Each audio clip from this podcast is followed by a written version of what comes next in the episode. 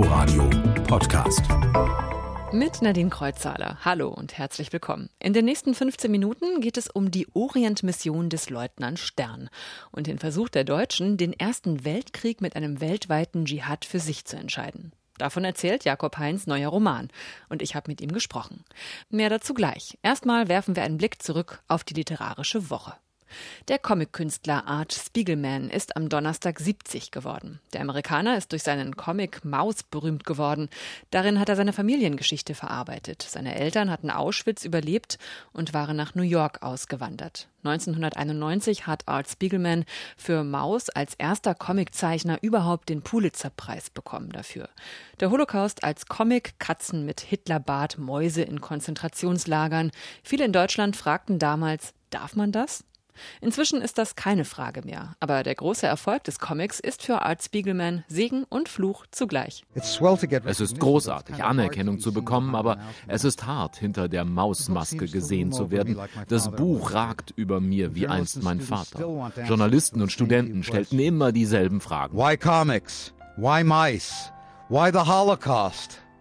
Yikes. Or to quote my forefathers, oi. Warum Comics? Warum Mäuse? Warum Holocaust? Ach je. Art Spiegelman ist 70 Jahre alt geworden und er macht weiter und kommentiert in seinen Comics das Weltgeschehen.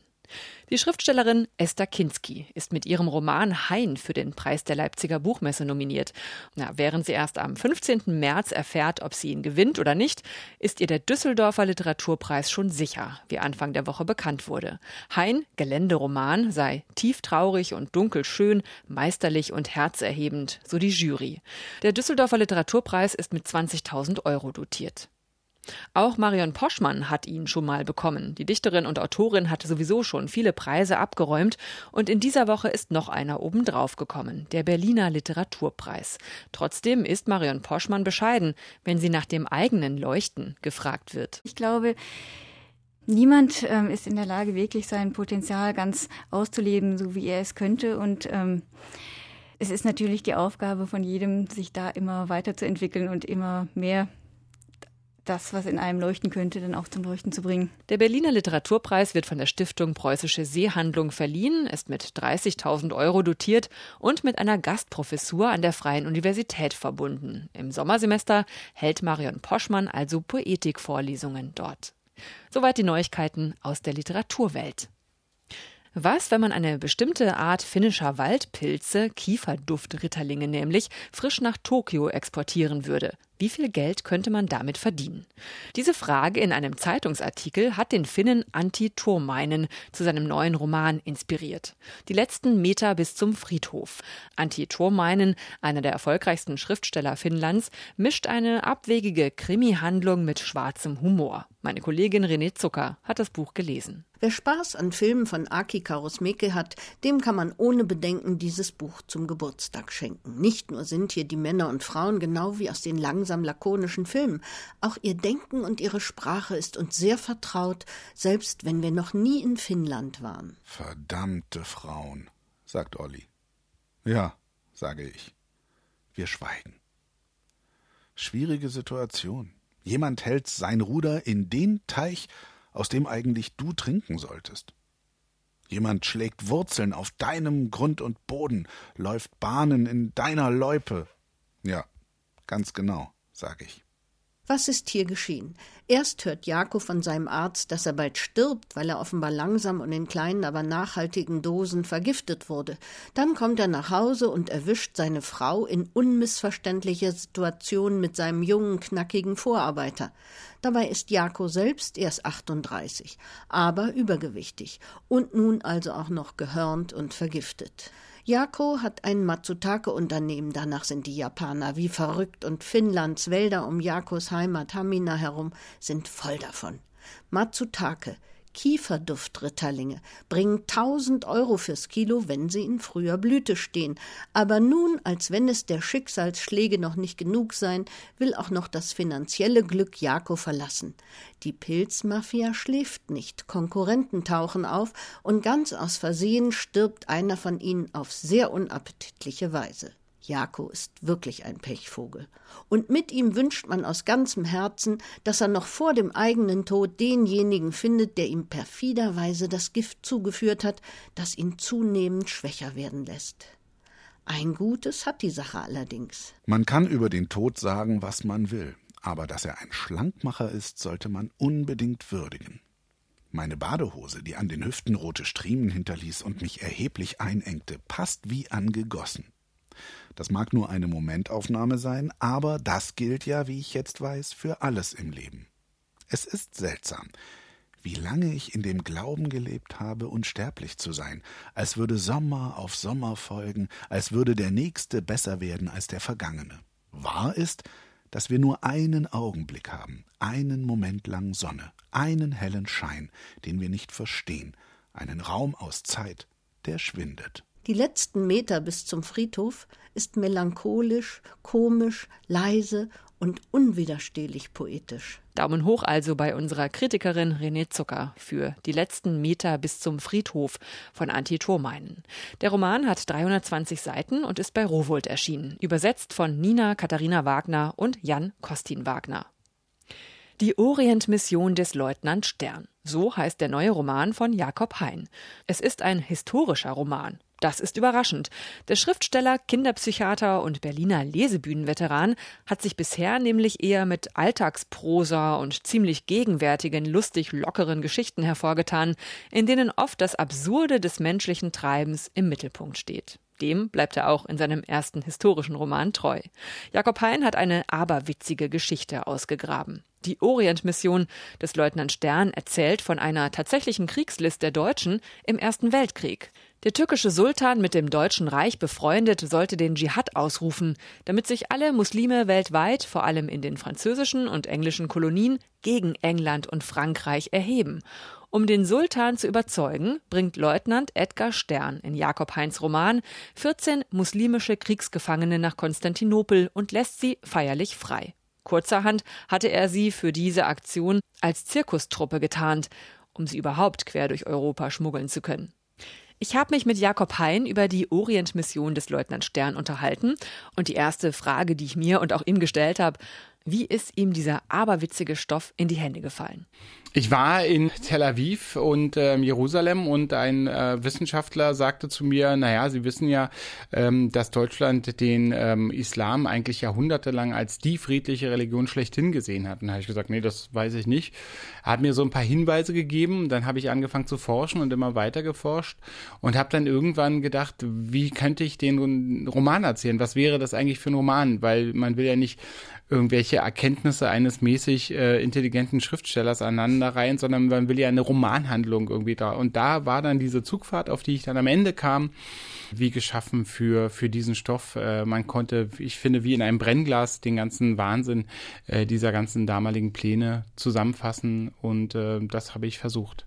Man denkt tatsächlich, das kann so nicht gewesen sein, dass da ein Hauptmann, also eben dieser Fritz Klein zum Beispiel, der mit Araberstämmen gegen die britischen Truppen operiert hat, der eine Ölquelle gesprengt hat. Und Edgar Stern, der später dann in der Weimarer Republik auch ähm, Berater von Gustav Stresemann war, also, dass es tatsächlich da so Operationen gegeben hat, über die jetzt keiner mehr spricht also die haben probiert, den Dschihad auszulösen. Da muss man jetzt auch, es wurde auch so genannt. Es gab einen Plan von einem jüdischen äh, Bankerssohn, Max von Oppenheim, der Dschihad-Plan hieß das.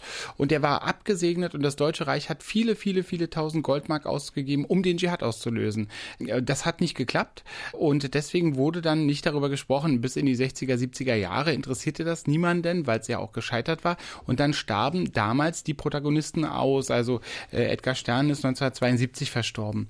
Und jetzt wird dieser Begriff Dschihad und so wieder interessant und, und unser Verhältnis zum Islam wird wieder hochaktuell. Und äh, so kommt es eben auch, dass es eben einen guten Anlass gibt, sich dieser Dinge zu erinnern. Sie beschreiben auch schön diese Absurdität dabei, aber es interessiert Sie ja nicht nur dieses Komische an der Geschichte, sondern mhm. was interessiert Sie, Sie besonders an diesem Stoff, an diesem, an dieser Geschichte?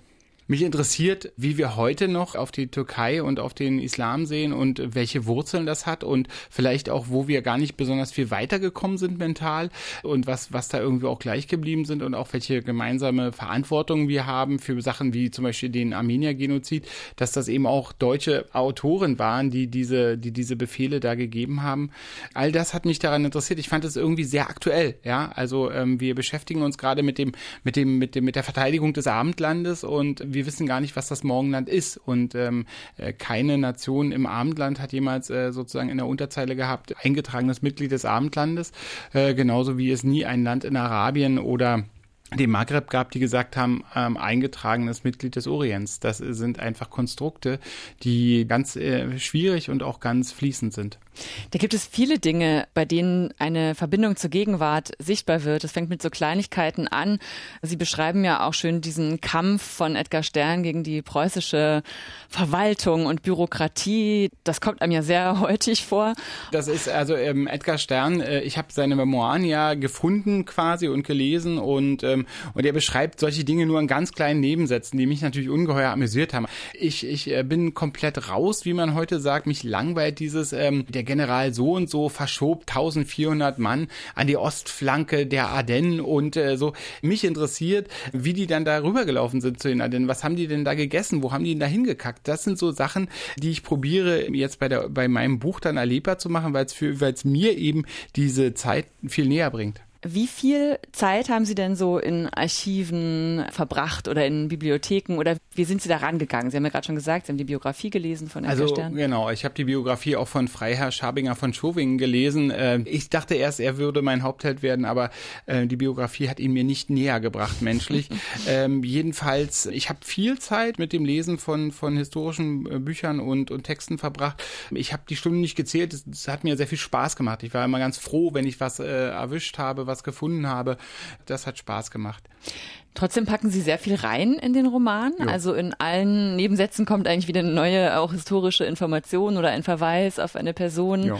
rein. Ist Ihnen da manchmal auch das Material vielleicht so durchgegangen? Hat es manchmal so die Überha Oberhand ja, da, das ist ja der beste Fall. Also ich kann, ich hoffe das nicht. Also wir haben ja natürlich an dem Buch auch mit dem Verlag sehr gründlich gearbeitet, aber das ist ja der beste Fall, dass die Geschichte den Schriftsteller übernimmt. Also dass der Schreibende äh, nur hinterher schreibt. Das ist ja das Allerbeste, was dir passieren kann.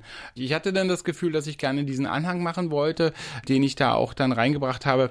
Ich wollte so sagen, guck mal, da sind die Orte. Das ist, äh, das ist die Kaserne, die heute eben noch ähm, hier in Berlin steht. Da ungefähr war das Scheunenviertel. Solche Sachen, auch mhm. so die die Sretzky-Straße, die ich sehr gut kenne, die damals eben noch die Franzecki-Straße war, die Palme in der Prenzlauer Allee, das Obdachlosenasyl, das, das wollte ich gerne reinbringen. Und das, was in den Anhang gehörte, steht dann auch im Anhang. Jakob Hein über seinen neuen Roman Die Orientmission des Leutnant Stern. Ein historischer Schelmenroman ist das, vollgestopft mit Fakten und Randnotizen der Geschichte, erzählt aus vielen verschiedenen Perspektiven.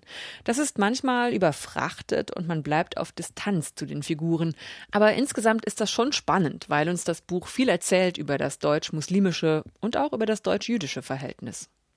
Und jetzt habe ich noch einen Veranstaltungstipp für Sie. Zu einem interessanten digitalen Experiment lädt das literarische Kolloquium am Wannsee am Dienstag ein. Clemens J. Setz feiert Buchpremiere, ohne selbst vor Ort zu sein.